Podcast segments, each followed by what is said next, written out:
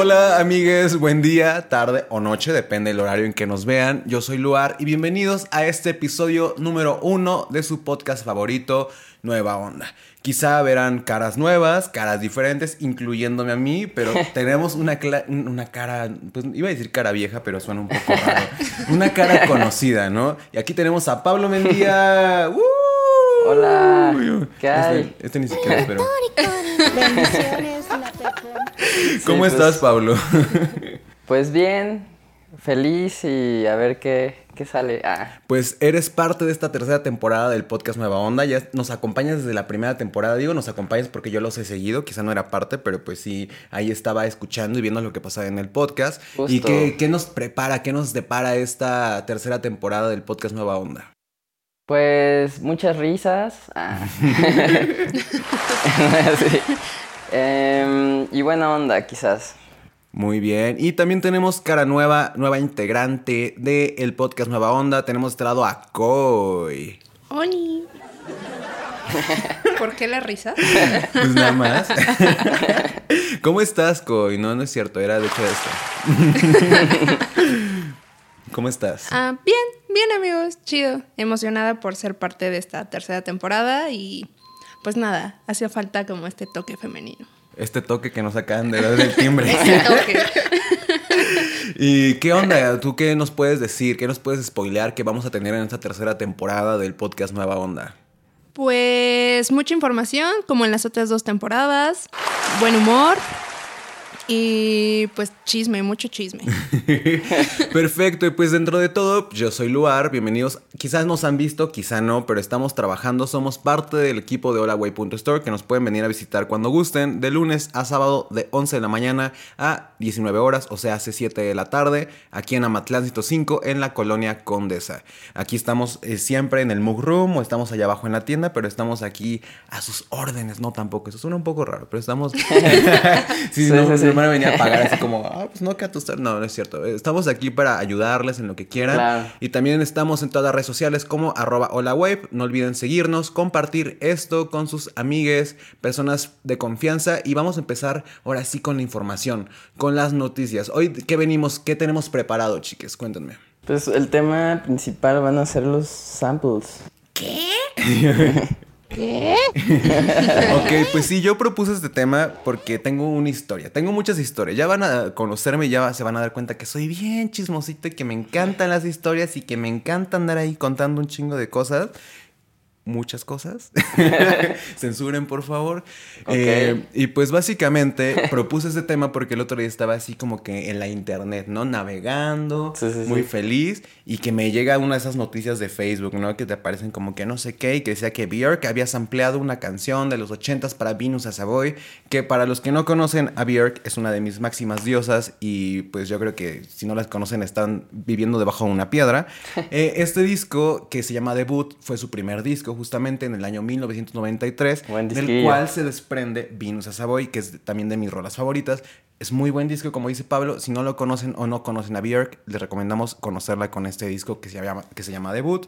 Y esta canción fue uno de los singles principales de este disco y decía ahí en el artículo que se ampliaba tal cual una, una canción de los ochentas. Entonces ahí me puse a pensar, como, ah, chis, pues entonces, ¿desde cuándo, no? ¿Desde cuándo? Porque obviamente viene el movimiento hip hop y etcétera. Pero yo quería investigar desde cuándo empezó como toda esta onda de los samples. Y más que nada, pues saber qué es un sample, ¿no? Porque es como esa idea que quizá tenemos o esa palabra que todos conocemos, pero no sabemos bien qué significa. Entonces, ahora sí, vamos por el comienzo. Amigues, ¿qué es un sample? ¿Qué, ¿Qué me pueden decir qué es un sample? Bueno, pues desde su traducción en inglés, que es tal cual, textualmente muestra, eh, si lo queremos ver como desde la perspectiva del audio, un sample sería como una muestra de audio de algo que ya está como generado, ¿no? O sea, musicalmente. Entonces sería como el recorte de algo que ya existe. Sí, tal cual, un registro, ¿no? Ahí que se puede manipular. Sí. ¿Y qué me cuentan sobre la historia de los samples? Pues yo estuve investigando un poco. Eh, obviamente, eh, ya esa, yo eh, la información que recaudé es que a partir de los 50 empezó como un poco esta fiebre o noción de empezar a agarrar tracks Y esto es importante porque justo en ese entonces no había la tecnología que tenemos ahora. Y justo empezaron a hacer esto a partir de cintas, a partir de vinilos. Y no fue realmente hasta los 70s que ya empezó a ver como un, poco más como la cultura, ¿no? Del sampling. Ustedes a ver, ¿qué me, ¿qué me, pueden contar de esta historia de, del sample?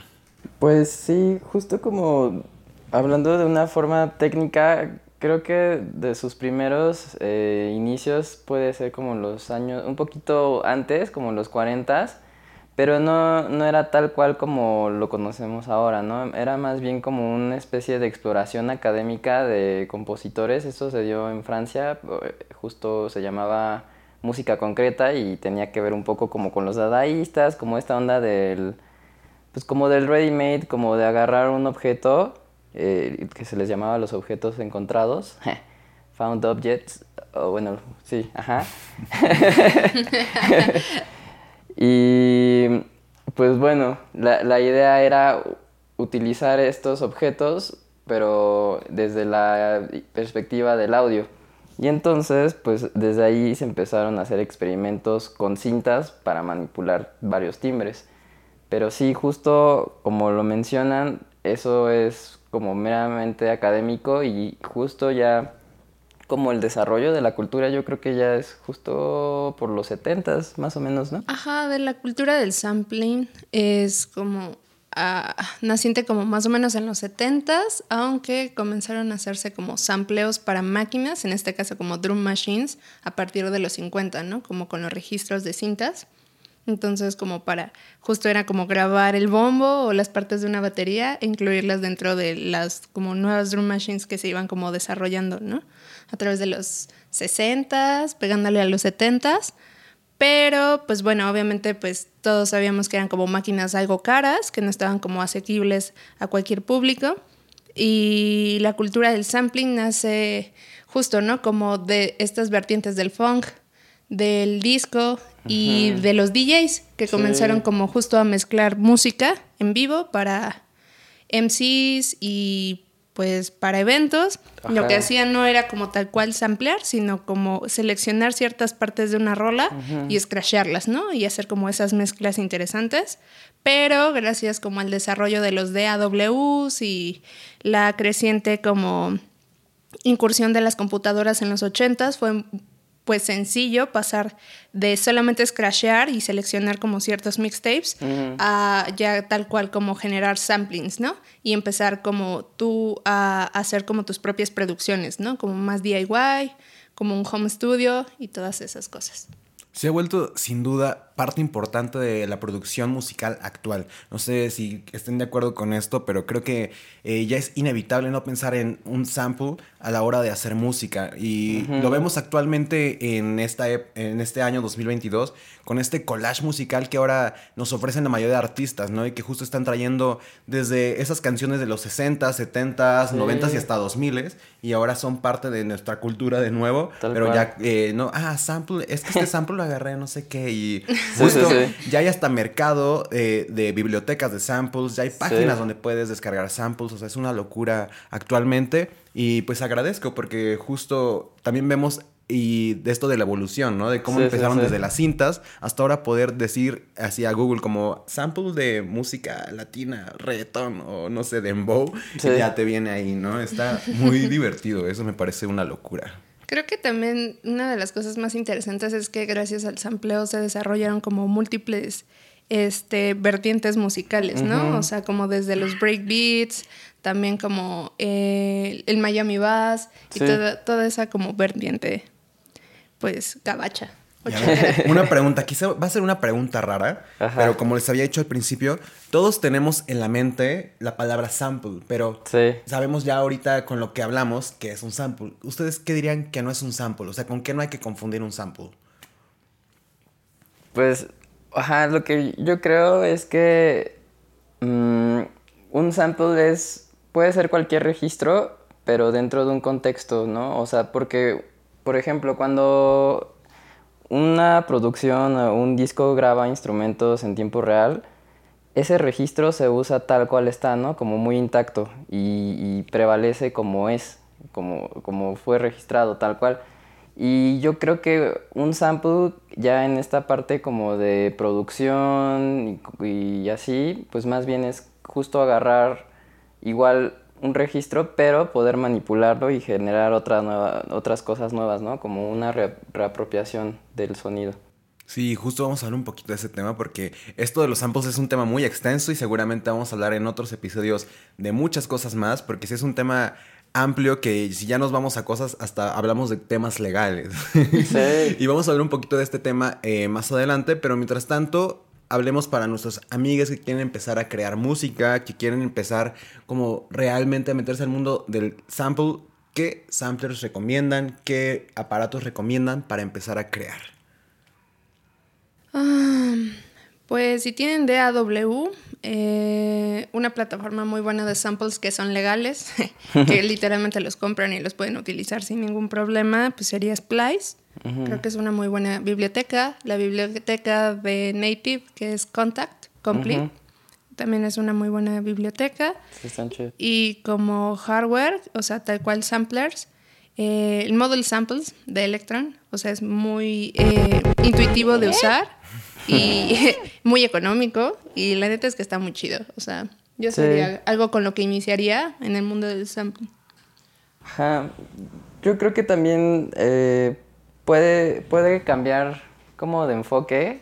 O sea, si quieren generar beats con, con sus dedos haciendo finger drumming, pues hay muchas opciones como que vienen de la, del legado como de las MPCs pero también hay como otro tipo de samplers en hardware que simplemente sirven como tipo Mellotron, ¿no? Como para tocar líneas melódicas y eso. Entonces, quizás eh, respóndanse esa pregunta si quieren como interpretar haciendo finger drumming y hacer ese tipo de cosas.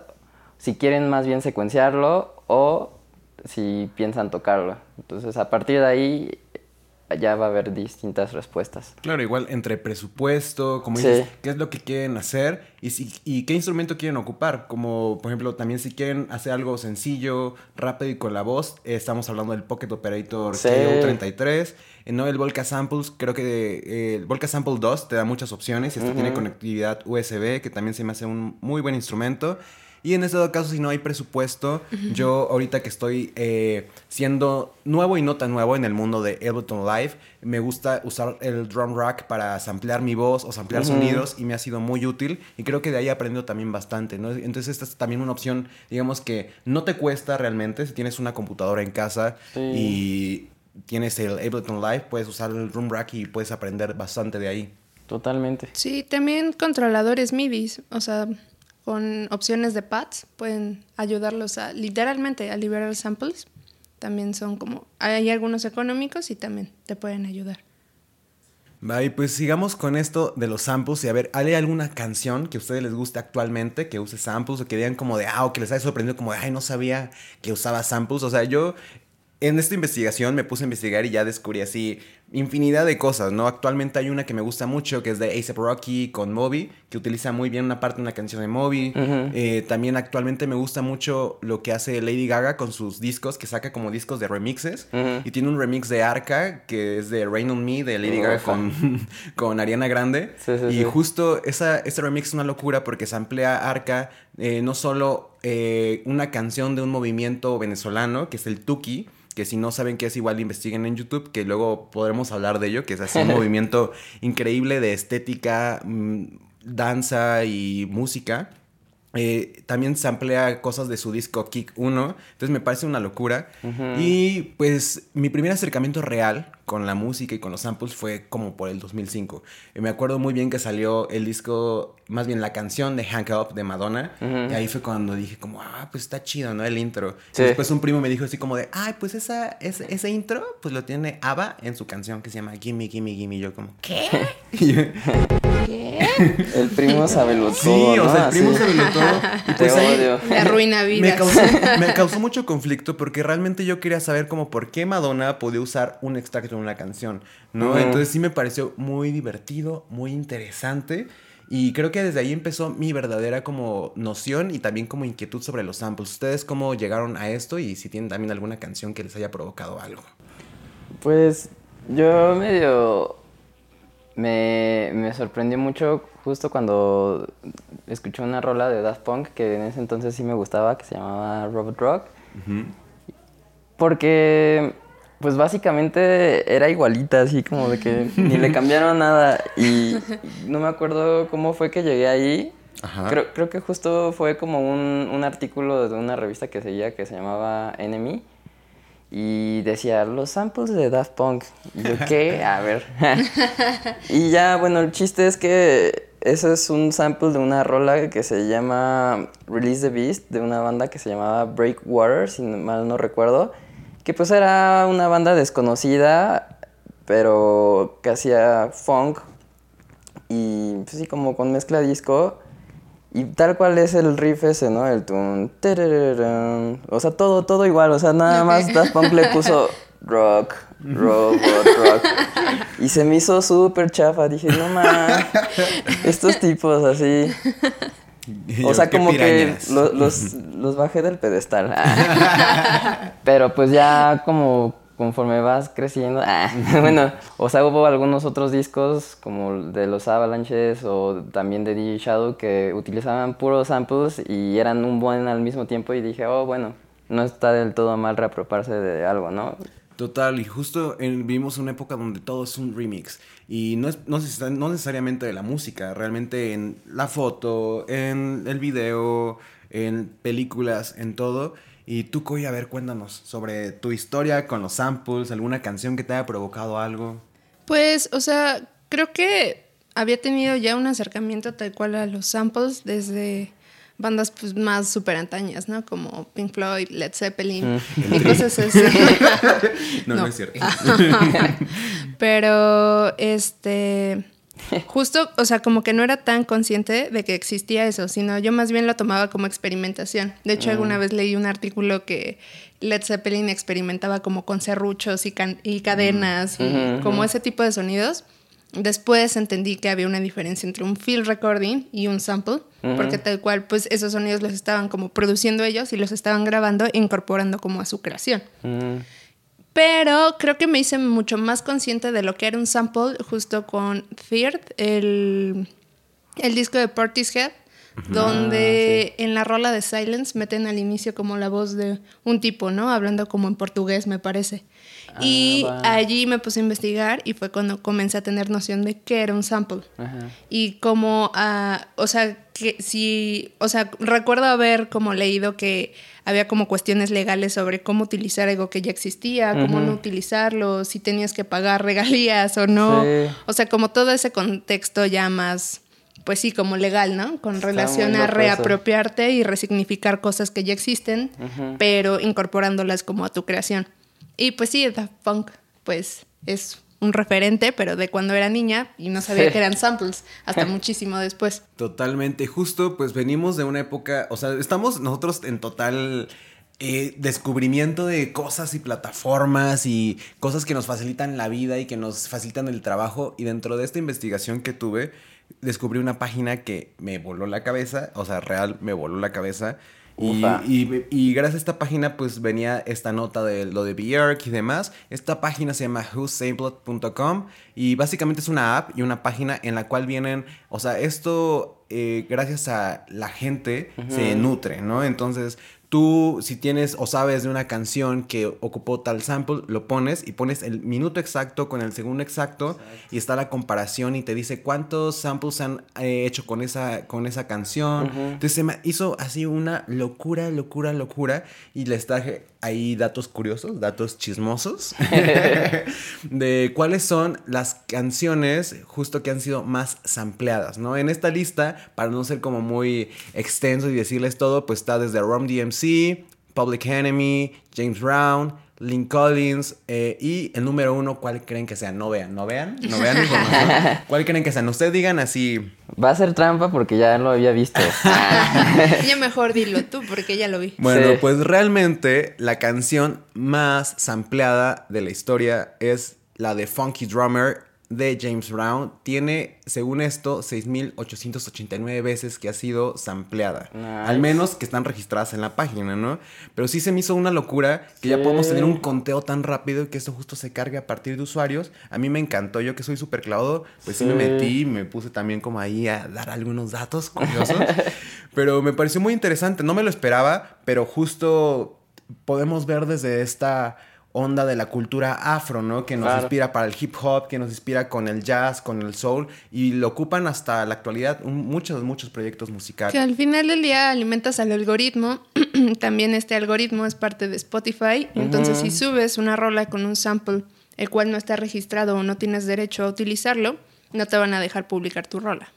Sí, aunque hay, pasa una cosa muy chistosa justo con esos primeros lugares, el, de James Brown y el de los Winstons, el uh Break, eh, son súper, o sí, son, son samples súper famosos que básicamente establecieron las bases del drum and bass. y, como tal, pues, o sea, creo que ya no, existen tal cual demandas de, de esos samples porque como que la, la, misma avalancha de un montón de gente que, que, lo está utilizando día a día, o sea, yo creo que esos conteos van subiendo porque a lo mejor alguien underground todavía no sube unas rolas, pero ya tiene ahí de que sus breaks, ¿no? Claro. Exacto. Entonces, el baterista de, de esos breaks no tiene forma de demandar a tanta gente y ni le conviene porque hay rolas que ni siquiera ganan tantos plays, ¿no? Entonces esa es otra cosa, ¿no? O sea, como que supongo que deben de ser un, target específico, como decir, ah, bueno, a lo mejor puedo sacar algo chido demandando a esta persona, pero pues no. y pues bueno, ya que estamos en esto de los samples y demás y que ya hablamos hasta un poco de máquinas, pues también tenemos una novedad. Tenemos una novedad y así que vamos a... ¿Qué, qué podemos poner? Bueno, esto va a ser nuestra... Bendiciones. Bendiciones, la, la porque al fin tenemos un aparato que a mí en lo personal me había causado mucha intriga, mucha polémica en mi cabeza. Y ya cuando la tuve en mis manos dije, no, pues sí está muy chida, sí está muy chida. Estamos hablando ni más ni menos que la Roland SP404. Ustedes, a ver, cuéntenme un poco qué es la Roland SP404 para nuestros amigos que no lo están viendo. Cuéntenos, ¿de qué va? Pues es una workstation de sampleo. Eh, tal cual cuenta con un secuenciador, con pads, con los cuales puedes liberar y hacer secuencias con los samples que vas cargando o incluso con los que ya vienen como pre-registrados, ¿no? Y pues nada, o sea, es una maquinota que te aliviana muy cañón en los lives. sí, o sea, justo como que sigue esta tradición de los pads, ¿no? Y, y justo pueden, una virtud que he visto es que pueden ser de que un sample súper largo puede, se puede lupear, se puede quedar ahí y encima puedes tocar otras cosas. Entonces puede ser un gran aliado para hacer así como secuencias largas, ¿no? Y un set tal cual. Sí, también es interesante ver como cuáles son los, los orígenes de esta, de esta máquina, porque muchos DJs, cuando eh, comenzó a salir por allí de los noventas, lo utilizaban, pero realmente para clavar efectos dentro de sus mixes. Exacto, pues justo dentro de la historia, eh, el primer, o sea, no nos vamos a adentrar tanto porque ese es un poco extenso, sí hay muchos modelos y este básicamente es parte de la familia SP, que es de esta familia de pedales de voz que comenzaron en los 90 y el primer como abuelito de la SP404 salió en el 98, que se llamaba SP202, que obviamente mantiene esta estética de los pedales Roland, ya tiene algunos pads, ¿no? Y así fue cambiando por unos años y no fue realmente creo que hasta el 2000, que fueron dos años después que salió la Roland SP808, que ya era... Eh, ¿Qué me pueden contar? A ver, ustedes describan cómo es esta máquina, que a mí me gusta porque estéticamente creo que era mucho más futurista. Eh, me recuerda mucho como a los productos Apple, que eran con colores muy intensos y los bordes como transparentes, ¿no? Como con esta onda de arquitectura que se podía ver como el interior un poco. Sí, sí, sí. ¿Qué me pueden contar de la Roland SP808? Pues a diferencia de la, de la anterior, ya tiene como una sección un poco, digamos, está más grande físicamente. Tiene faders, además de los pads. Y tiene, tiene una pantallita medio fea, como de celular viejito, ¿no? Como de esos Nokias ahí.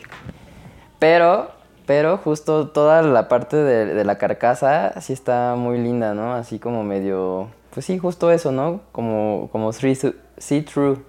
Sí, a mí me encanta. Y justo, pues hubo algunas otras versiones entre Boss y Roland, ¿no? Que también subieron, salieron en el mercado. En el 2004 salió la Roland SP606, que también trataron de mantener como esta onda futurista. A mí me recuerda mucho como a Tesla, no sé, entre a colores y estética.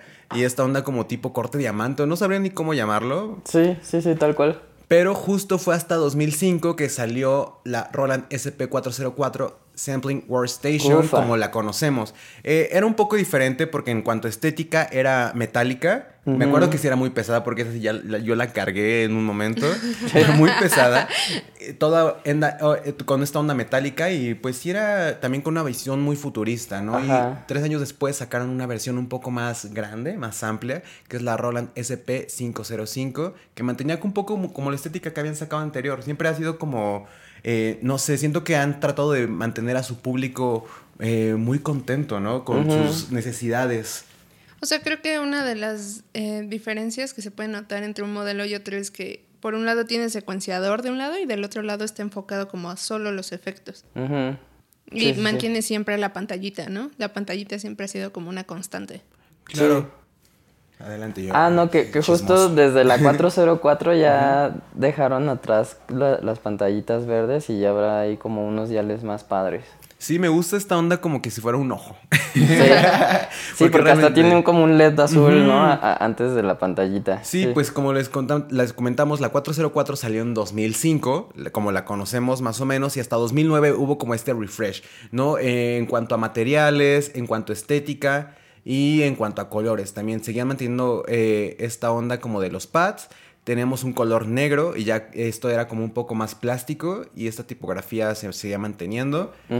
Y no fue hasta 2017, que fue básicamente ya bastantes añitos después, que sacaron la reversión, ¿no? la SP404A, Lineware Wave Sample, eh, que esta, esta fue en 2017, que igual misma estética, no hubo muchos cambios. Eh, pero realmente eh, aquí en 2017, pues sí se, enojó la gente un poquito, ¿no? Hubo como un poco de polémica. Porque sacaron la. Justo al momento de sacar la SP404A, pues no había ningún. nada nuevo más que un poco los colores, eh, la tipografía y que tenía conexión con los, la serie Aira. Y ya. Y pues estuvo hecho un rato descontinuada, ¿no? Ahorita ya la volvemos a tener en tienda, ya está disponible en nolaway.store por si quieren saber, por si quieren comprarla. Y ahí la pantallita ya estaba más chida. Pero en 2021 ya nos llegó, o sea, ya empezando pandemia nos llegó la Roland SP404 MK2, que es la que tenemos ahora disponible, que a mí me encanta. Ahora sí, me encanta, me encanta. Mantiene mucho la estética que había mantenido antes, mejoró obviamente en la pantalla, tiene muchas funciones. Lo de la pantalla se me hace súper chido en este este caso porque ya puedes ver las formas de onda y antes era como calcularle con números. Entonces aquí ya es como más visual. Y eso se me hace chido. Sí, que, que justo puedes seleccionar como ciertos fragmentos de tu sample y puede, eso te puede dar como más posibilidades de experimentación con las nuevas funciones que tiene. Entonces, te puede ayudar a hacer cosas como más de sound design, como más enfocadas al sound design y ya no tanto como, o sea, sí puedes hacer también como secuencias, pero también como cosas más alimentadas de efectos y de sound design. En resumen, la SP404MK2, besazos, es una chulada.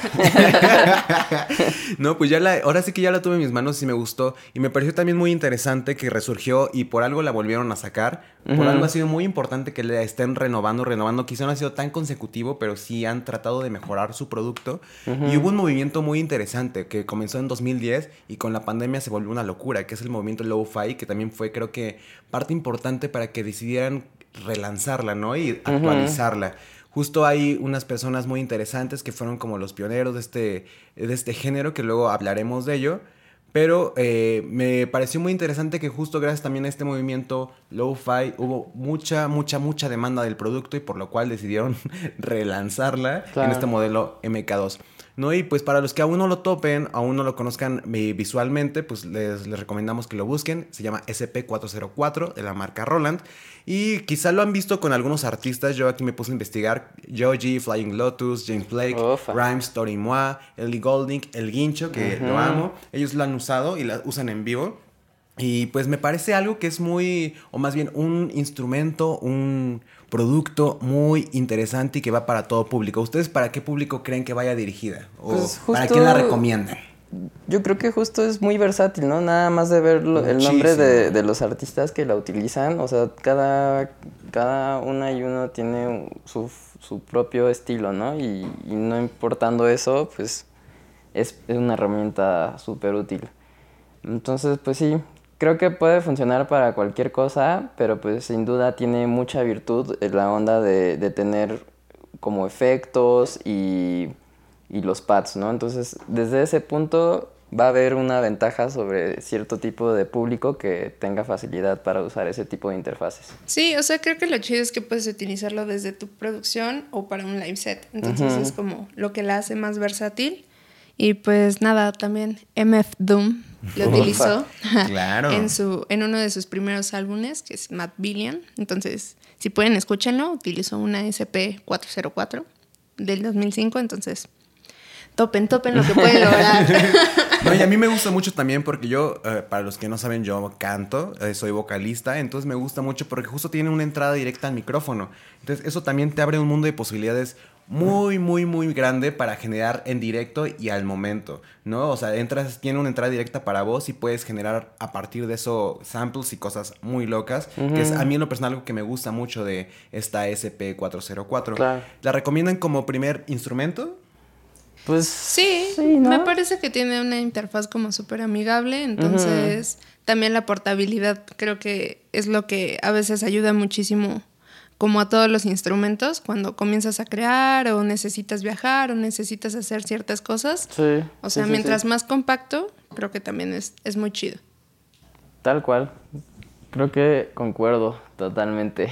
No, pues sí. ¿Le, le darían alguna calificación del 1 al 10 o no? sí.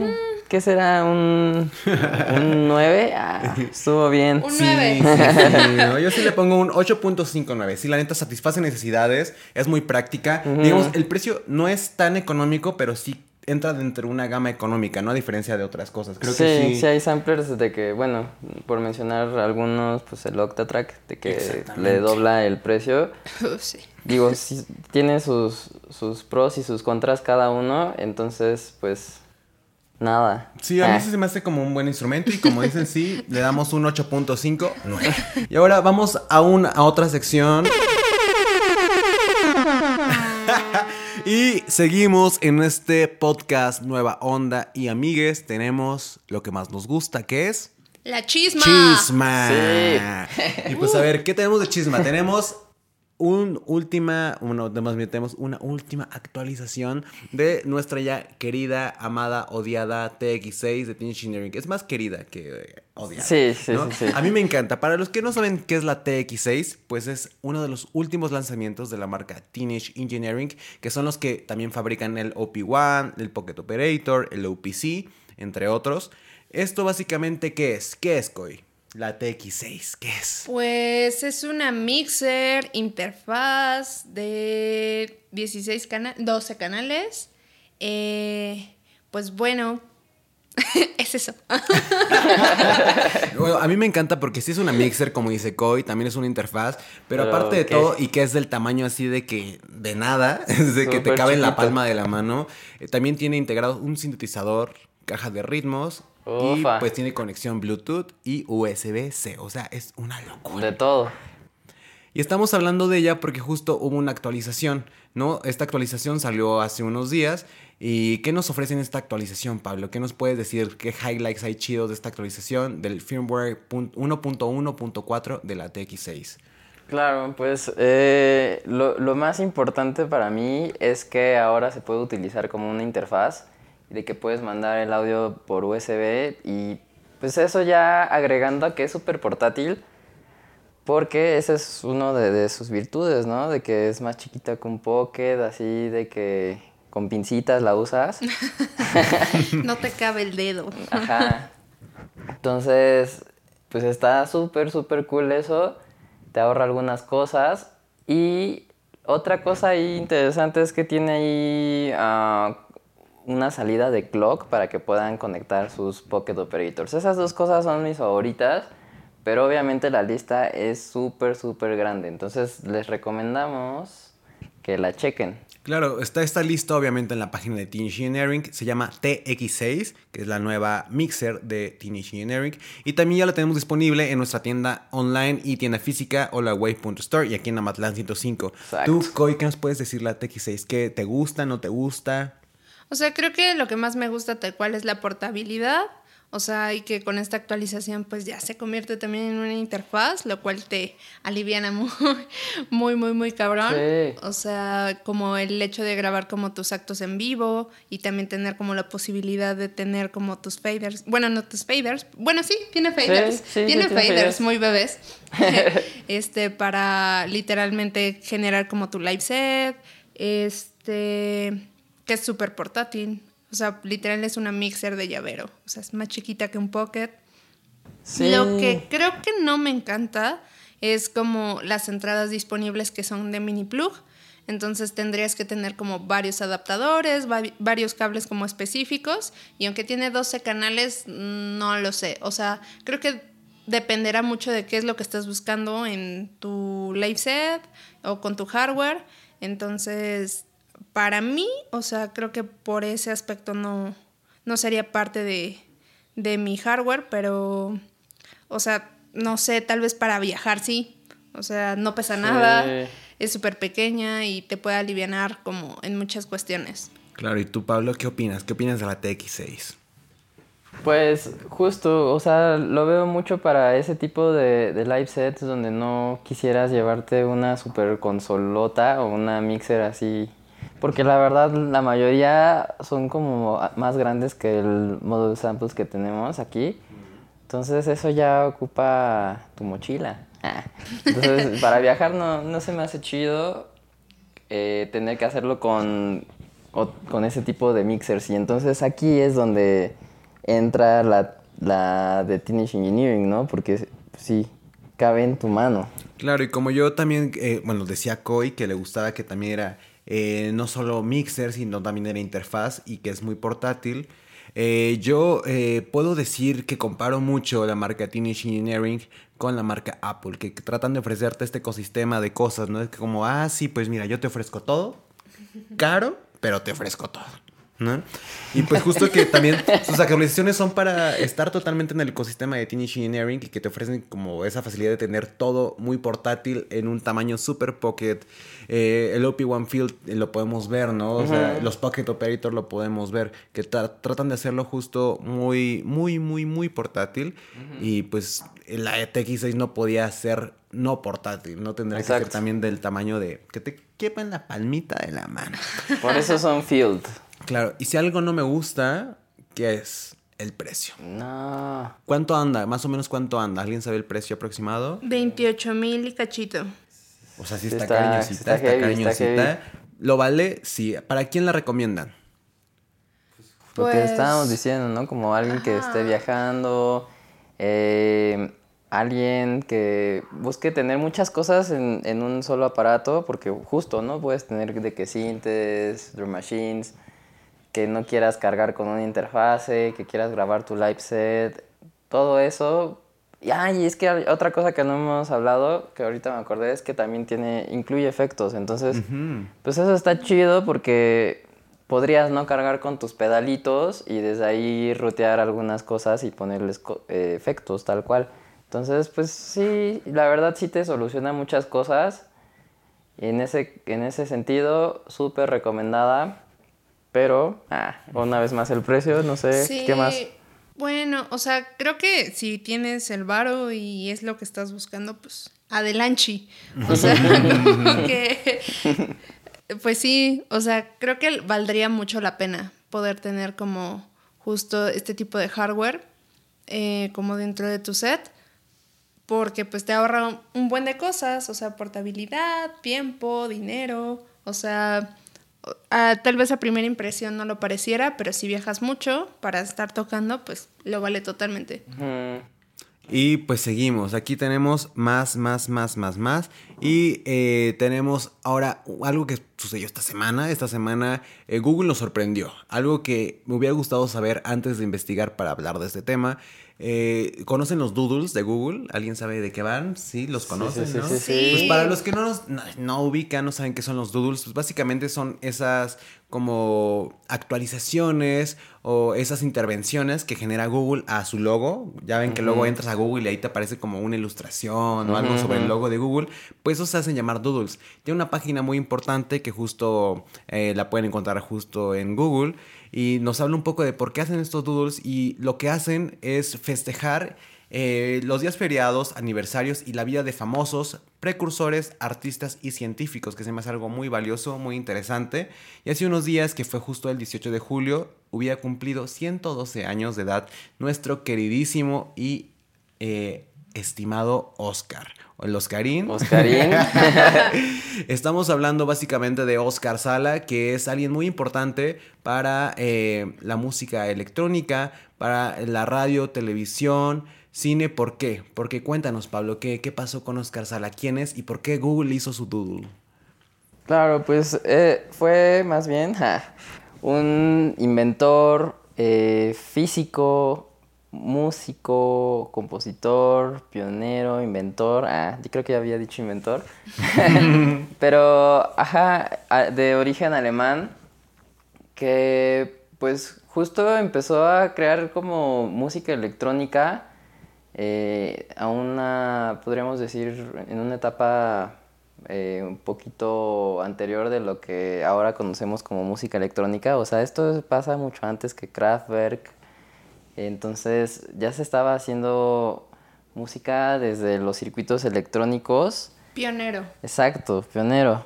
Y, y bueno, es famoso porque creó este instrumento que se llama Mixture Trautonium, que básicamente es una reversión de un instrumento que se llamaba Trautonium nada más. Entonces es, es el, el pimp, el, el chido, la, el cool, ¿no? Lo tuneó. Lo tuneó, exacto. Y entonces, como cualquier tune, pues lo puso mejor. Le echó de que filtros, envolventes, eh, mayor expresividad y pues estaba, de alguna forma podríamos pensar que es como un instrumento bastante esotérico porque tenía ahí un- un- una serie de conceptos o ideas para generar sonido bastante raras que no son tan comunes como lo son los subarmónicos, que básicamente es ah, una idea inversa de lo que son los armónicos. Entonces, a, a lo mejor, si conocen qué son los armónicos, eh, cuando, bueno, se- seguramente sí saben porque pues, es ahí un, un- un tema de instrumentos musicales. Y si no, luego, luego les armamos un programa. lo, lo haremos Más próximamente. adelante. Pero Pero justo esto Ajá. inspiró actualmente al subharmónico de Moog, que es uno de los últimos lanzamientos, eh, bueno, del 2020, 2021, si no mal recuerdo, el Exacto. subharmónico. Y también, pues fue muy importante, como decía, en el cine, radio y televisión, obviamente no haciéndolo, sino más bien generando esta onda de atmósferas, ruidos, sonidos, follies para estos programas, películas. Ciencias, ciencia ficción. Exactamente. Exacto. Sí. Y pues por eso eh, decidió Google celebrar su 112 aniversario de vida, aunque ya no está presente con nosotros, pero su legado seguirá de nuestro queridísimo Oscar Sala, que eh, si no lo conocen, les invitamos a ver el blog que está disponible en holaway.store, Sí. donde Pablo escribió una nota muy chida que habla sobre Oscar Sala.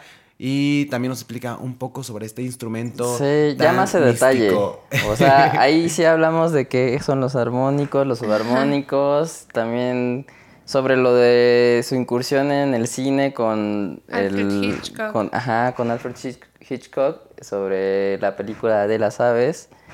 Y pero todo eso lo pueden ver ahí. Ja.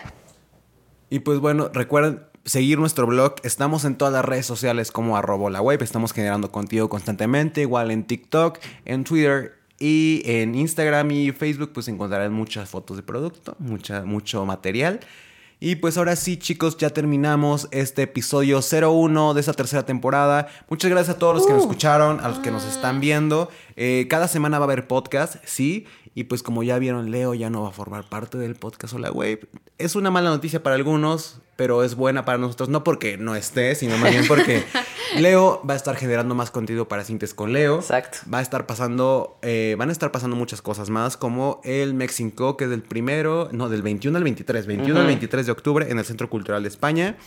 Y pues eso, se están generando más cosas. Entonces Leo quizá ya no va a estar aquí en el podcast. Igual esperemos tenerlo como invitado luego para acá eh, platicar, cotorrear. Igual estamos bien. abiertos a más eh, comentarios, críticas constructivas, lo que quieran, nos pueden poner, poner aquí abajo. Nos pueden escribir en nuestras redes sociales como arroba holawave. Y pues creo que sin más, ¿alguien más quiere decir algo? Ya nos vamos. No, ahora pues sí. muchas gracias. Cuídense. Así nomás. No, pues gracias por escucharnos. Nos vemos la próxima semana o la próxima ocasión. Yo soy Luar, de este lado tenemos a. Pablo. Y de este lado tenemos a. Coin, coin. Y nosotros somos Hola Web. No, ya, nos vamos. Muchas gracias a todos. Hasta luego. Bye.